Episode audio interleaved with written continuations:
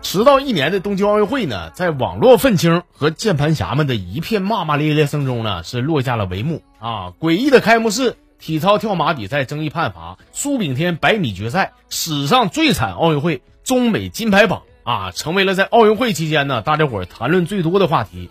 可能是文化差异的不同啊，还是说对艺术追求的角度不同呢？那小日子过得不错的日本人，给全世界奉献了一场阴森诡异的开幕式表演，哎，让电视机前的你我是高呼吓人，看不懂。而零观众的体育场呢，也是为这场开幕式啊自带上了恐怖特效。不明白这场艺术表演到底想表达的是啥？虽说这玩意儿艺术吧无国界是吧？但是呢，艺术可以接地气儿，可千万不能接地府啊！艺术是送给观众的，而不是送走观众的啊，老铁。随着各项比赛的展开啊，每届奥运会都会出现的争议判罚也就来了。在男子体操个人全能的比赛里呢，中国选手肖若腾可以说是零失误的完成了全部项目。反而日本那小子在单项跳马比赛里边呢，一只脚出了界，却最后以零点四分微弱的优势反超，拿走了最后的金牌。比赛完事以后啊，这个肖若腾这个本人啊，非非常大度啊，但是咱们广大的网友朋友他不干呐，有的网友更是含泪啊，在他这个键盘上敲出了几个字，说心疼心疼啊啊，心疼的不是肖若腾，而是这几位双目失明的体操裁判依然坚守在岗位，给选手打分啊。其实呢，类似于像体操啊、啊跳水这样需要裁判打分的体育项目，有东道主选手参加的话呢，多多少少呢都会主观的哎倾向于东道主一点，这就是东道主的优势啊。你比如说这届奥运会，日本的优势项目，你像这个空手道啊、棒球、垒球呢，都列为了正式比赛项目，而且东道主呢在比赛的场地安排、时间安排和对手安排上都会受到点照顾啊。当然，咱们作为东道主的话呢，其实也一样啊。但是日本呢，比起咱们另外一个邻居就是韩国，我跟你说那是相当收敛了啊！最臭不要脸的呢，就是二零零二年世界杯，东道主之一的韩国队呢，在裁判的帮助下淘汰了意大利、西班牙，一路杀到半决赛。后来要不是国际足联出手的话呢，临时换了裁判啊，我估计韩国呀，韩国嘛，最后都能夺得世界杯了啊！这届奥运会呢，让国人记住了不少冠军的名字啊！你像游泳的汪顺，还有跳水那个小丫头叫全红婵的啊。但是有一个人，他虽然说没有拿下一枚金牌，甚至他还管一个奥运会冠军呢借这个金牌，寻思拍个照。人都说了，说自己个儿没见过奖牌长啥样呢啊！但是他的名字却被很多人记住了。这人呢，没错，就是闭幕式的旗手苏炳添。当时这个苏炳添啊，跑进百米决赛的时候是刷爆朋友圈，有一些不懂的朋友还问呢，说你你也没也没拿个金牌，至于这么激动吗？我跟你说，苏炳添呐，要是拿了最后百米冠军的话啊，这就相当于什么呢？相当于这个黑人选手，不是就是你们谁见过黑人选手进最后游泳决赛的啊？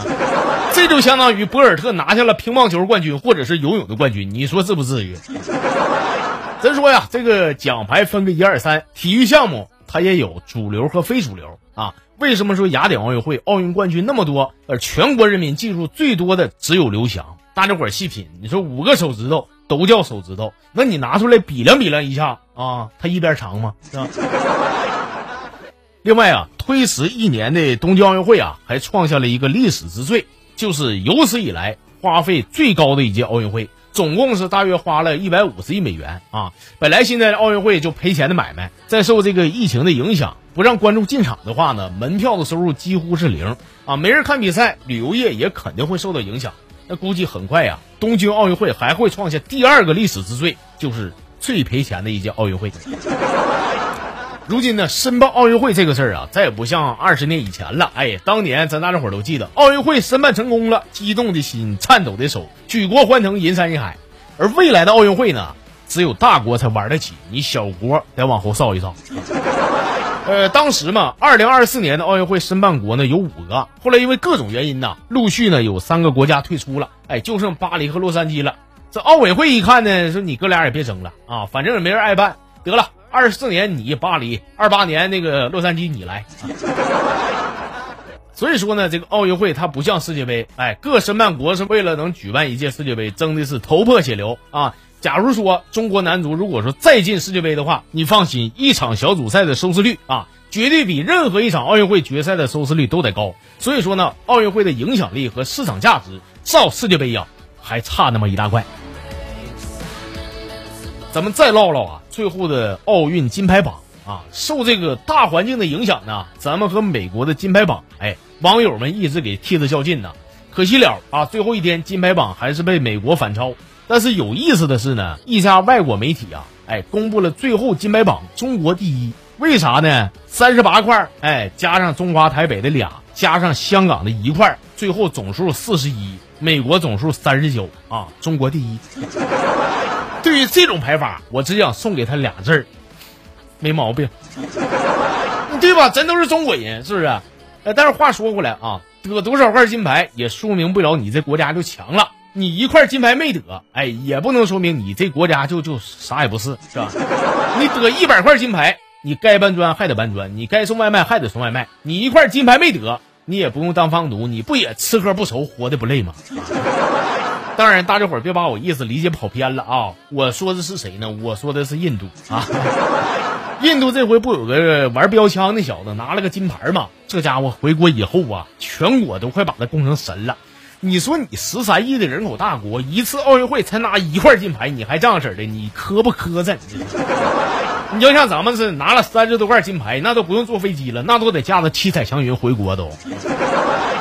咱说这个印度巴三呢，和咱们国家呢都是十多亿人口的大国，为啥说他们也那么多人就培养不出来像咱们这么多的奥运冠军呢？差在哪儿呢？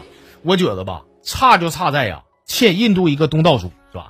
假如说印度呢也举办一次奥运会，哎，咱之前不说了吗？东道主优势，东道主印度呢把他们的国民技能这个摩托车杂技列为奥运会比赛项目，是吧？有这个双人摩托车杂技、十人摩托车杂技。团体摩托车杂技，不光有男子，还有女子，是吧？咱就比一比，一辆摩托车上哪个国家挂的人多，就给金牌。你再不服，咱就比比火车顶上哪个国家装的人多，那还用寻思吗？那那肯定印度投的呀。这个奥运会过去了。作为普通老百姓的咱们呢，咱是该上班还得上班，该上学还得上学。哎，得没得奖牌，奖牌什么色儿的，咱大多数人呢都不会像以前那个年代那么纠结了啊！不以成败论英雄，每个国家的运动员只要他们相互理解、团结一致、公平竞赛啊，为自己喜爱的运动呢努力拼搏，他们都值得尊敬啊！这就是奥林匹克运动想要达到的最终目的。好了，关于这期节目呢，花哥就说这些了。以后没事呢，咱们再找找这种热门的话题呢，和大家伙唠上一唠。喜欢这期节目的朋友，点赞啊，转发一下，拜托了各位，谢谢啊。